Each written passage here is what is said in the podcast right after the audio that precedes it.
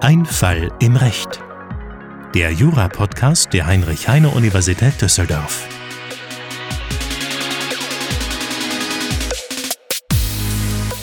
Herzlich willkommen bei Ein Fall im Recht, dem Podcast mit den Fällen aus dem echten Leben. Mein Name ist Philipp Offergeld, ich bin wissenschaftlicher Mitarbeiter am Lehrstuhl von Professor Potzun und mit mir dabei ist heute endlich mal wieder nach gefühlt langer Zeit mein geschätzter Kollege Clemens. Hallo, da bin ich wieder.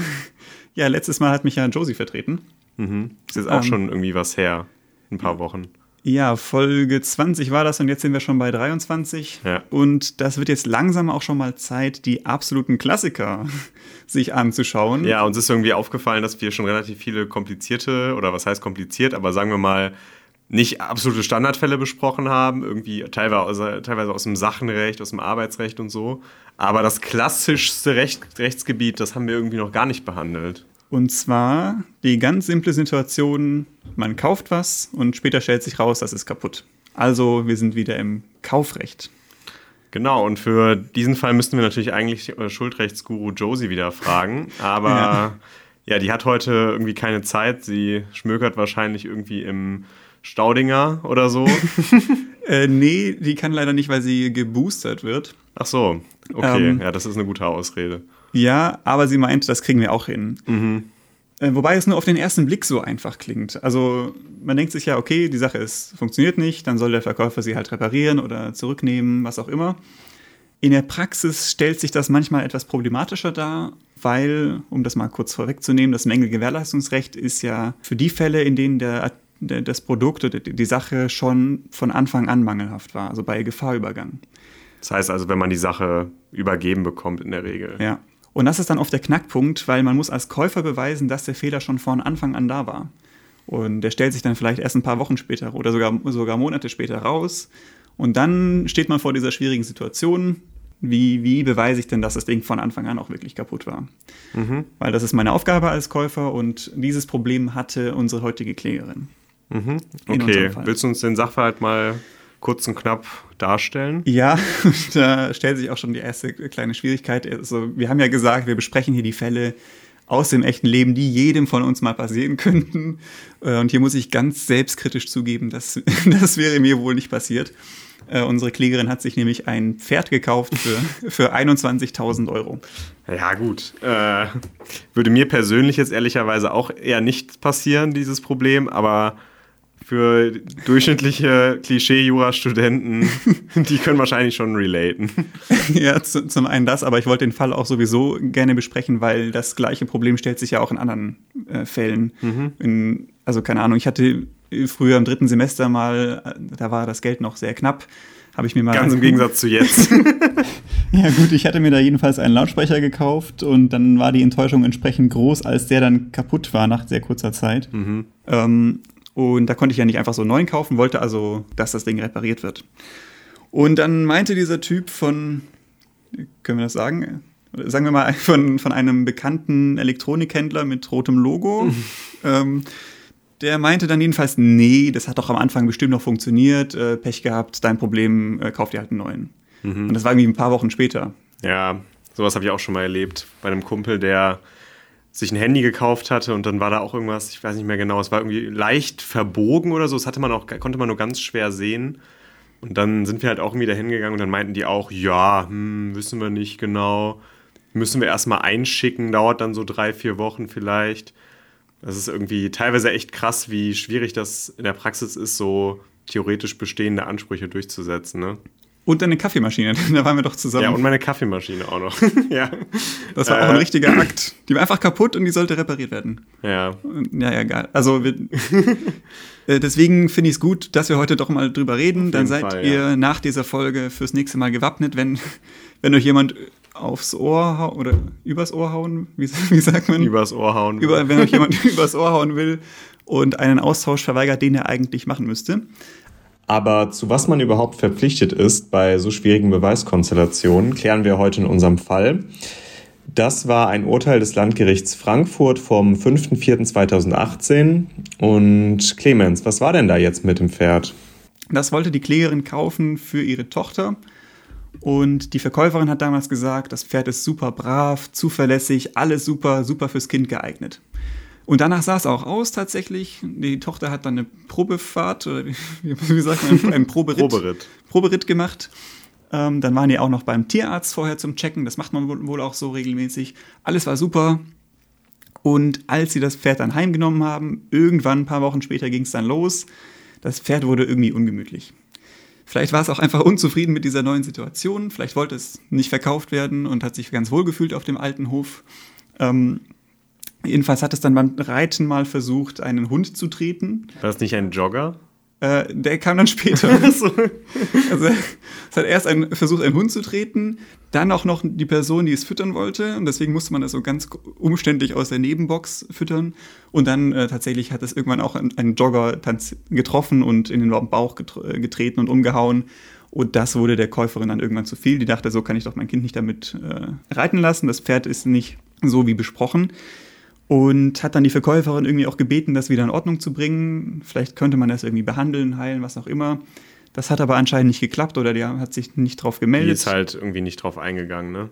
Und dann ist sie halt, dachte sie ja, was soll ich jetzt machen? Dann trete ich halt vom Kaufertrag zurück. Ich hätte gern, du kannst das Pferd wieder haben, aber ich hätte gern mein Geld zurück. War ja immerhin auch nicht billig. Mhm. Ja, auf jeden Fall nachvollziehbar, ne? Ja. Okay, ja, dann schauen wir uns das doch mal rechtlich an. Also es wär, war ja jetzt hier so, dass unser Käufer vom Vertrag zurückgetreten ist, beziehungsweise das erklärt hat. Ob das dann klappt, ist natürlich eine andere Frage.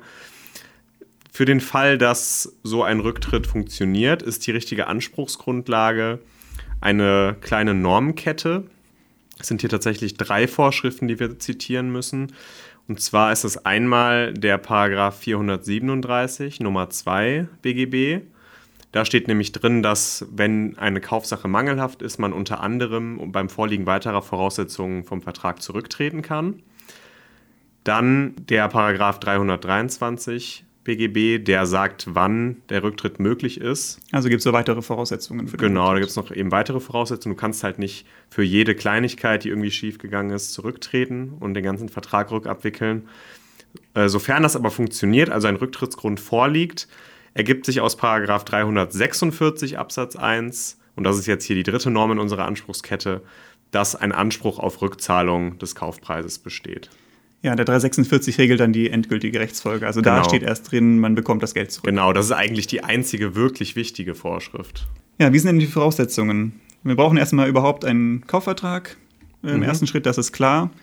Und dann müsste ein Mangel an der Kaufsache bestehen. Genau, das ergibt sich aus Paragraph 434 BGB. Da werden wir uns heute mal ein wenig dem neuen Kaufrecht widmen. Das tritt zum 01.01.2022 in Kraft. Äh, das haben Fabi und Sarah auch schon mal in einer anderen Podcast-Folge angesprochen. Das müsste die mit den Weinflaschen gewesen sein, wenn ich mich recht entsinne. Ähm, dieses neue Kaufrecht dient nur als Hintergrund der Umsetzung der äh, europäischen Warenkaufrichtlinie. Allerdings, äh, diejenigen von euch, die jetzt schon länger Kaufrecht äh, kennen, in der Sache hat sich jetzt nicht wirklich sehr viel geändert. Also man kommt immer noch gut zurecht auf jeden Fall. Puh, da höre ich schon einige Hörerinnen und Hörer aufatmen. Ja, also ich dachte auch, oh Gott, jetzt muss ich hier, jetzt habe ich schon irgendwie Examen gemacht, jetzt muss ich mir nochmal ein neues Kaufrecht irgendwann angucken. Nee, es ist wirklich, wirklich in Ordnung. Es ist nicht so viel. Es sind größtenteils so redaktionelle Änderungen oder Kleinigkeiten, würde ich eher sagen. Spannende Sachen gab es da ja auch im digitalen Bereich. Ja, es gibt auch noch die digitale Inhalterichtlinie. Ähm, die regelt Einzelheiten für, für Verträge mit digitalen Elementen. Die sind jetzt im BGB in den Paragraphen 327a fortfolgende, irgendwie 327a bis R oder so geregelt. Ja. Aber gut. Das gilt auch ab 2022, aber das ist, darum ja. geht es jetzt hier nicht. So digital ist und fährt ja nicht. Ja. aber gut, das ist ja noch nicht in Kraft und hier haben die den Vertrag ja noch vorher geschlossen. Deswegen ist das noch nach dem alten Recht zu beurteilen? Genau, das wäre auch noch nach dem alten Recht zu beurteilen, wenn der Streit jetzt nächstes Jahr abgelaufen wäre. Denn der Grundsatz der Intertemporalität des Privatrechts besagt, dass ein Vertrag immer nach dem Recht zu beurteilen ist, das zur Zeit galt, als der Vertrag geschlossen wurde. Ah ja. Ja, aber wir wollen euch eben heute trotzdem die neue Rechtslage zeigen, weil ihr die ja ab nächsten Monat auch in den Klausuren immer prüfen müsstet. Deswegen werden wir heute mal den Fall nach diesen Vorschriften lösen. Ich bin gespannt. Und wie sind die Vorschriften? Ja, nach 434 Absatz 1 muss die Sache, damit sie mangelfrei ist, den subjektiven Anforderungen, den objektiven Anforderungen und den Montageanforderungen entsprechen. Diese drei Varianten sind dann wiederum in den Absätzen darunter konkretisiert. Und hier haben wir nach 434 Absatz 2 Satz 1 Nummer 1 beispielsweise, dass die Sache die vereinbarte Beschaffenheit haben muss. Also dafür müssen sie sich natürlich dann irgendwie einig gewesen sein, diese Eigenschaften soll das Pferd haben. Also muss jetzt nicht ausdrücklich passieren, mhm. aber in irgendeiner Form muss schon erkennbar werden für beide Personen, das soll, das ist jetzt Konsens, dieses Pferd hat diese Eigenschaften. Genau. Und hier ist es so ein bisschen unklar, ob die Parteien sowas vereinbart haben. Es gab ja schon diese Untersuchung, die vor dem Kaufvertrag stattgefunden hat. Da kam dann halt auch so eine Anlage bei raus, wo halt ganz viele Eigenschaften drauf standen, irgendwie Augen, keine Auffälligkeiten, äh, Gangart, keine Auffälligkeiten und so weiter. Man kann sich natürlich schon fragen, ob vielleicht diese Eigenschaften auch konkludent dann vereinbart mhm. wurden beim Vertragsschluss. Wissen wir aber nicht so genau, ob das schon ausreicht. Aber ist auch nicht so schlimm, denn jedenfalls liegt hier ein Mangel nach einer anderen Vorschrift vor. Und zwar ist eine Sache auch dann mangelhaft, wenn sie sich nicht für die vertraglich vorausgesetzte Verwendung eignet. Das steht in 434 Absatz 2 Satz 1 Nummer 2. Genau, und das setzt keine rechtsgeschäftliche Vereinbarung über eine bestimmte Beschaffenheit oder sowas voraus. Erforderlich ist aber schon eine Übereinkunft anderer Art. Das ist ein bisschen schwer zu beschreiben, was damit gemeint ist. Es geht halt so ein bisschen darum, dass beide Parteien irgendwie wussten oder dass beiden Parteien irgendwie klar war, wofür die Sache verwendet werden sollte. Deswegen auch vertraglich vorausgesetzt. Es war quasi ja, eine Geschäftsgrundlage, könnte man sagen, für mhm. diesen Vertrag. Darüber wurde nicht explizit gesprochen, weil es eh offensichtlich war. Mhm. Sowas ist damit gemeint. Hier hat ja die Tochter einen Proberitt gemacht, bevor die den Kauf geschlossen haben. Und das war den Parteien ja bekannt. Also es war, schon im Vertrag irgendwie die Grundlage, das Pferd soll zum Reiten durch diese genau. Tochter benutzt werden. Genau, so würde ich das auch sehen. Und dann ist natürlich schwierig, also wenn, wenn das Pferd so unberechenbar austritt, ähm, sich wahrscheinlich auch selbst dabei bewegt und, und gefährlich wird, dass man damit nicht wirklich reiten kann oder nicht so sicher, dass man, also man möchte ja auch, es gehört ja auch zum Reiten, dass man dabei nicht ständig Leute verletzt. Genau. Deswegen können wir auf jeden Fall sagen, dass das Pferd sich hier nicht für die vertraglich vorausgesetzte Verwendung eignet. Und damit haben wir erstmal einen Mangel. Äh, aber jetzt kurz mal, bevor sich jemand wundert, wir, wir sprechen jetzt über das Pferd, als wäre das eine Sache wie ein, wie ein Handy. Oh, eignet sich das jetzt zum Telefonieren oder nicht? Äh, klingt erstmal merkwürdig, aber ähm, für das Kaufrecht behandeln wir das so. Das steht in Paragraph 90a BGB. Äh, Tiere sind natürlich keine Sachen, aber für so eine rechtliche Prüfung behandeln wir die trotzdem erstmal so wie Sachen, außer natürlich die, es gelten diese extra Tierschutzgesetze oder sowas. Aber jetzt für einen Kaufvertrag ähm, prüfen wir das wie eine Sache durch. Genau, ja, ist auf jeden Fall erklärungsbedürftig. Das ja. ist äh, für uns vielleicht so ein bisschen selbstverständlich mittlerweile, aber sollte man durchaus sagen. Ja. Okay, ja, wir haben also jetzt festgestellt, dass ein Mangel bei diesem Pferd vorliegt. Wir wissen, glaube ich, gar nicht, wie es heißt, ne? Das nee. geht gar nicht aus dem Sachverhalt hervor, leider. Wie würdest du es nennen? Ich muss irgendwie immer direkt an so Sabrina oder sowas denken, keine Ahnung. War das nicht die von Bibi Blocksberg oder hat die. Nee, nee. Äh, doch. Doch, nee, Bibi und Tina. Bibi und Tina. Ah, stimmt, das Pferd heißt Sabrina aber, ne? Ja. Und Amadeus. Amadeus, ja. ja, genau. alte Bibi und Tina-Fans. Ja. ähm, ja, jedenfalls, äh, dieses Pferd müsste auch schon, oder, die, oder dieser Mangel müsste auch schon bei Gefahrübergang vorgelegen haben. Genau, das ist das, was wir am Anfang gemeint haben. Mängelgewährleistungsrecht gilt eigentlich nur für Mängel bei, also gilt nur für Mängel bei Gefahrübergang. Genau. Das ist auch irgendwie logisch. Ähm, der Verkäufer ist natürlich nur dafür verantwortlich, wie er die Sache übergibt. Und wenn danach irgendwas zufällig mit, dem, mit der Sache passiert, wofür er nichts kann, dann kann er dafür natürlich auch nicht haftbar gemacht werden. So jedenfalls die rechtliche Regel, diese, diese Basisregel. Es kommt natürlich oft vor in der Praxis, dass darüber hinaus noch eine Garantie vergeben wird. Mhm. Das wird gerne mal verwechselt. Garantie ist etwas Freiwilliges, Freiwilliges, was gerne mal dazugegeben wird. Dann kann man auch versprechen, dass es dauerhaft so bleibt, das Produkt. Genau, das macht dann in der Regel aber der Hersteller ja. und nicht der Verkäufer. Die, das fällt, fällt ja häufig auseinander. Also das gibt es auch, aber muss man extra freiwillig dazugeben. Mhm. Und hier war das nicht der Fall, deswegen haben wir nur das Kaufrecht und da muss es nach äh, muss der Mangel schon bei Gefahrübergang vorgelegen haben. Und das genau. war hier am 9.7. Genau, vielleicht noch mal kurz äh, zur Abgrenzung. Wir haben einmal eben die Garantie, die ist freiwillig und die gesetzliche Haftung, die nennen wir Gewährleistung. Nur um Ja. das nochmal um das noch mal klar zu machen. Ja, aber hier in der Gewährleistung muss es ja ähm, bei Gefahrübergang vorgelegen haben, der Mangel, und das muss der Käufer jetzt beweisen. Genau. Dafür gibt es auch eine gesetzliche Vorschrift, nämlich Paragraph 363 BGB. Da steht drin, dass zumindest grundsätzlich der Gläubiger beweisen muss, dass eine Leistung nicht vertragsgemäß ist, wenn er sie schon einmal als Erfüllung angenommen hat. Er kann sie zurückweisen, wenn sie nicht vertragsgemäß ist, aber wenn er einmal gesagt hat, ja, ich nehme das an, das sieht gut aus, dann hat er ab dann die Beweislast dafür, dass es halt doch nicht vertragsgemäß war. Ja, das ist die Grundregel, aber ihr kennt das, wo die Grundregel ist, da ist bestimmt auch eine Ausnahme nicht weit weg.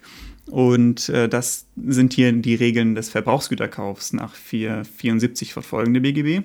Die besagen, wenn, dass wenn ein Vertrag geschlossen wird zwischen einem Verbraucher und einem Unternehmer über eine Ware, dass dann besondere Schutzvorschriften gelten, weil ein Verbraucher stärker geschützt werden muss. Das kommt auch aus, aus EU-Richtlinien.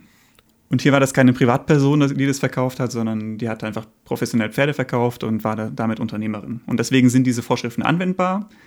Und was gibt's denn da so? Ja, vor allem den für uns jetzt hier relevanten Paragraphen 477. Da steht drin, zeigt sich innerhalb eines Jahres seit Gefahrübergang ein von den Anforderungen nach Paragraph 434 abze- abweichender Zustand der Ware, so wird vermutet, dass die Ware bereits bei Gefahrübergang mangelhaft war. Und dann kommen noch verschiedene Gründe, wann das dann doch nicht gilt, aber das ist erstmal der wichtige Satz. Diese Frist lag früher übrigens bei sechs Monaten und jetzt ein Jahr. Das ist jetzt auch eine Neuerung. Ist aber in in unserem Fall auch nicht so wichtig, weil das hat sich schon da nach wenigen Wochen gezeigt, dass, dieser, dass das Pferd doch anders ist als gedacht. Und deshalb wird nach 477 jetzt vermutet, dass der Mangel schon von Anfang an vorlag, also dass die Voraussetzungen damit für die Mängelgewährleistungsrechte vorliegen.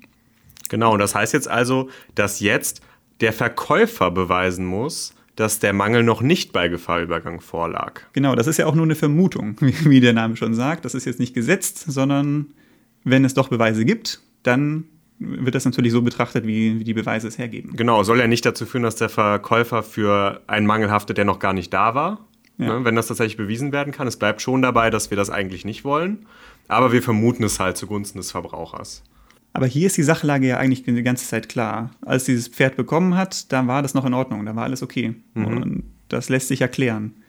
Deswegen die Vermutung kann widerlegt werden. Wir wissen genau, bei Übergabe war das noch fit. Genau. Und das würde jetzt irgendwie ja dazu führen, dass die Beweislastumkehr der Käuferin gar nichts bringt. Ne? Also wir haben jetzt zwar irgendwie formal diese Vermutung einmal aufgestellt, dass äh, das Pferd von Anfang an schon irgendwie ein entzündetes Auge hatte und schreckhaft war und so weiter. Aber das kann ja, wie gesagt, hier vom Verkäufer widerlegt werden. Allerdings ist das nur dann richtig, wenn man diese Beweislastumkehr wirklich so eng versteht. Das hat früher auch der Bundesgerichtshof so gesehen. Die haben quasi gesagt, so wie wir es gerade angenommen haben, dass sich aus, dem, aus der Beweislastumkehr des Paragraphen 477 nur in zeitlicher Hinsicht eine Vermutung ergibt. Also dass wirklich nur vermutet wird, der Mangel, den wir eben festgestellt haben, also das entzündete Auge beispielsweise, das lag auch schon bei Gefahrübergang vor. Und das konnte der Verkäufer dann halt sehr häufig einfach widerlegen.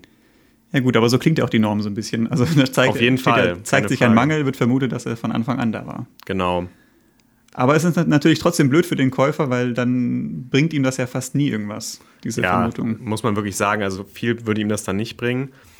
Wenn man sich zum Beispiel einfach den Fall vorstellt, man kauft sich ein neues Auto und irgendwie nach zwei Wochen zerspringt auf, auf einmal eine der Scheiben, dann wäre es ja auch so, dass der Verkäufer auf jeden Fall widerlegen könnte, dass die Scheibe noch nicht zersprungen war, als er das Auto vom Hof mitgenommen hat.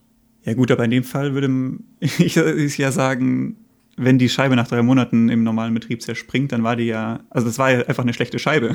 Genau. Und das ist auch der springende Punkt hier.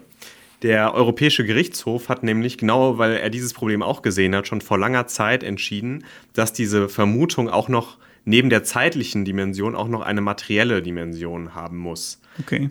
Er sagt, klingt jetzt sehr kompliziert, Ja. aber es behandelt im Prinzip genau den Fall, den wir gerade aufgemacht haben. Der sagt, wenn sich innerhalb dieser Frist von jetzt einemAr ein Mangel zeigt, dann vermuten wir nicht nur, dass es diesen Mangel schon gab bei Gefahrübergang, sondern auch, dass dieser Mangel auf einem Grundmangel beruht, der die ganze Zeit schon angelegt war. Der war die eigentliche Ursache dafür, dass dann die Scheibe später zersprungen ist. Wir vermuten also zum Beispiel auch, dass die Scheibe einen Materialfehler hatte. Mhm. Und das ist jetzt ein anderer Mangel, aber wir vermuten jetzt eben, dass es diesen schon von Anfang an gab.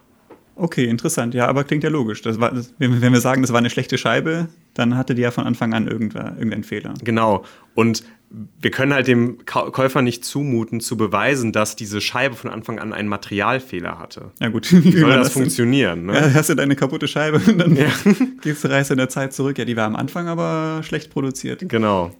Aber jetzt aufs Pferd übertragen heißt es dann, wir stellen nicht auf den Mangel ab, das ist jetzt irgendwie verrückt geworden und tritt rum, sondern das hatte wahrscheinlich, damit es jetzt überhaupt so schnell äh, dieses Problem sich zeigen konnte, hat es wahrscheinlich schon beim Beginn irgendwie eine Veranlagung dafür gehabt. Ganz so. genau. Ja. Und das ist das Problem. Ja, und das ist eigentlich, also das ist durchaus bemerkenswert und das sollte man sich auch gut durch den Kopf gehen lassen, damit man es versteht. Streng genommen stellen wir jetzt also auf einen ganz anderen Mangel ab, als wir im, im vorherigen Prüfungspunkt gesagt haben. Wir haben ja eben gesagt, der Mangel ist die Schreckhaftigkeit zum Beispiel und jetzt sagen wir auf einmal, der Mangel, auf den es hier ankommt, ist gar nicht die Schreckhaftigkeit, sondern dass das Pferd diese Veranlagung dazu hatte. Zumindest vermuten wir, dass es diese Veranlagung gibt. Und diese Vermutung kann der Verkäufer ja dann trotzdem noch widerlegen. Also wenn er jetzt irgendwie ein Gutachten hätte, das hatte kei- keine Veranlagungen, das war alles okay, dann ist er trotzdem wieder fein raus. Genau, Aber das muss auch erstmal passieren. Also es geht jetzt nicht nur darum zu sagen, am Anfang hat es nicht getreten. genau. Okay. Okay, das war jetzt vielleicht ein bisschen viel irgendwie, ähm, nur um das nochmal zusammenzufassen, weil mir es wichtig ist, weil es wird halt irgendwie oft falsch gemacht, weil es auch zugegebenermaßen irgendwie kompliziert ist.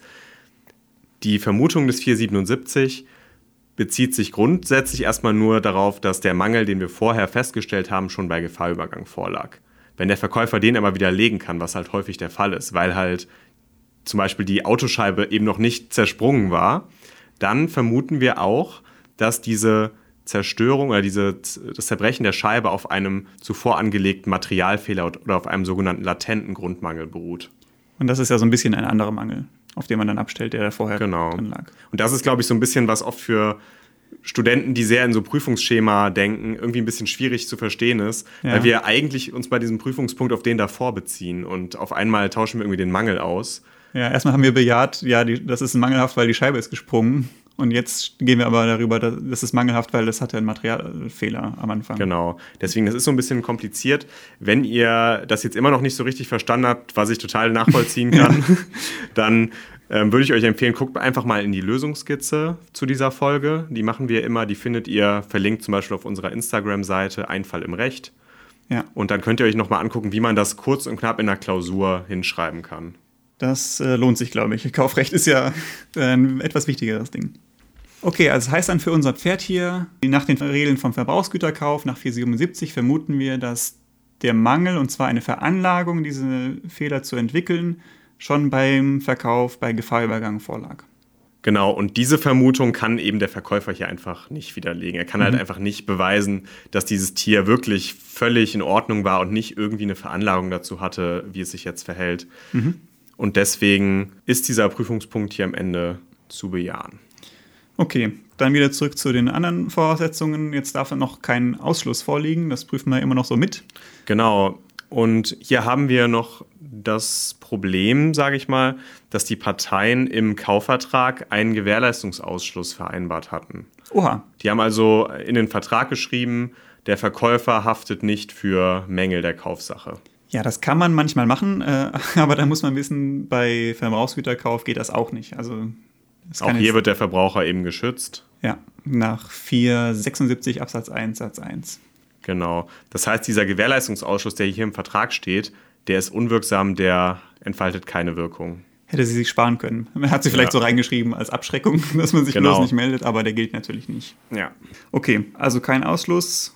Dann muss sie bei, für den Rücktritt natürlich auch, das ist ja ein Gestaltungsrecht, man muss äh, das erklären. Sie muss se- selbst sagen, ich würde gerne zurücktreten nach äh, 349 BGB.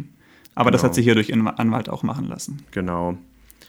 Ja, und dann brauchen wir als letztes noch einen gesetzlichen Rücktrittsgrund. Also der Rücktrittsgrund besteht nicht nur in der Mangelhaftigkeit, es gibt dafür immer noch weitere Voraussetzungen, unter denen man dann wirklich zurücktreten darf. Ja, es gibt ja das Recht der zweiten Andienung. Eigentlich möchte man, dass der Vertrag bestehen bleibt. Äh, man gibt dem Verkäufer noch eine Chance, bevor man zurücktritt direkt und sein ganzes Geld zurückverlangt. Muss man dem Verkäufer mal Gelegenheit geben, grundsätzlich doch noch den vertragsgemäßen Zustand herzustellen. Aber wenn ein Mangel nicht behebbar ist zum Beispiel oder der Verkäufer sich verweigert, dann kann man sich das natürlich sparen. Das ergibt sich im Gesetz aus den Paragraphen 323 Absatz 1 und Paragraph 326 Absatz 5. Daraus ergibt sich, dass grundsätzlich der Käufer dem Verkäufer eine angemessene Frist setzen muss, damit dieser noch die Gelegenheit hat, diese, diesen Mangel zu beseitigen, weil wir eben wollen, dass der Vertrag grundsätzlich aufrechterhalten wird.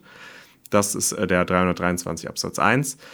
Wenn allerdings die Beseitigung des Mangels gar nicht möglich ist, dann ist es natürlich Quatsch, dass man eine Frist setzen muss und das ergibt sich auch aus Paragraph 326 Absatz 5. Dann kann der Käufer einfach sofort zurücktreten, auch ohne Fristsetzung. Ja, hier war jetzt nicht so ganz klar, ob man den Mangel hätte beheben können. Aber ist halt auch schwer irgendwie, also ja. ob man diese, ob man das irgendwie behandeln kann oder ob man ein anderes Pferd liefern könnte, ganz schwierige Frage.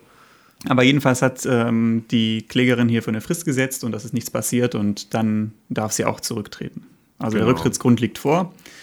Und damit kommen wir auch schon zur Rechtsfolge. Alle Voraussetzungen sind erfüllt. Ähm, jetzt ist der 346 BGB aktiviert und der, der sagt uns, dass ein Anspruch besteht auf Rückzahlung des Kaufpreises. Im Gegenzug muss sie das Pferd auch zurückgeben wieder. Genau. Ja, und das war es dann auch mit unserem Fall. Der Anspruch besteht, sie kriegt das Geld zurück fürs Pferd. Ich fand es ganz spannend, weil man hat erstmal dieses banale Beispiel, oh, irgendwas ist mangelhaft und ähm, ja, dann wird es halt rückabgewickelt oder ersetzt, was auch immer.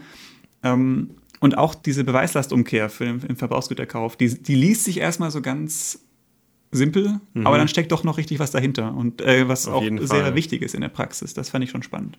Genau. Und das ist halt einfach eine Sache, die wird von vielen oft halt dann so ein bisschen unsauber geprüft in der ja, Sache. Dazu lädt es ja leider auch ein mit der Formulierung. Auf jeden Fall, ja. Ähm, deswegen gut, dass wir heute darüber gesprochen haben. Ich hoffe, ihr konntet was daraus mitnehmen. Um es zu vertiefen, wenn ihr da noch Bedarf seht oder Lust habt, schaut gerne wirklich in diese Lösungskizzen. Die machen wir immer auf in der Instagram-Seite verlinkt. Ähm, da findet ihr eigentlich immer zumindest die wirklich wichtigen Punkte auch ausformuliert, so wie man es in der Klausur auch hinschreiben könnte. Ja, mit besten Grüßen von Philipp. Und ansonsten hören wir uns in der nächsten Folge wieder. Bis dann.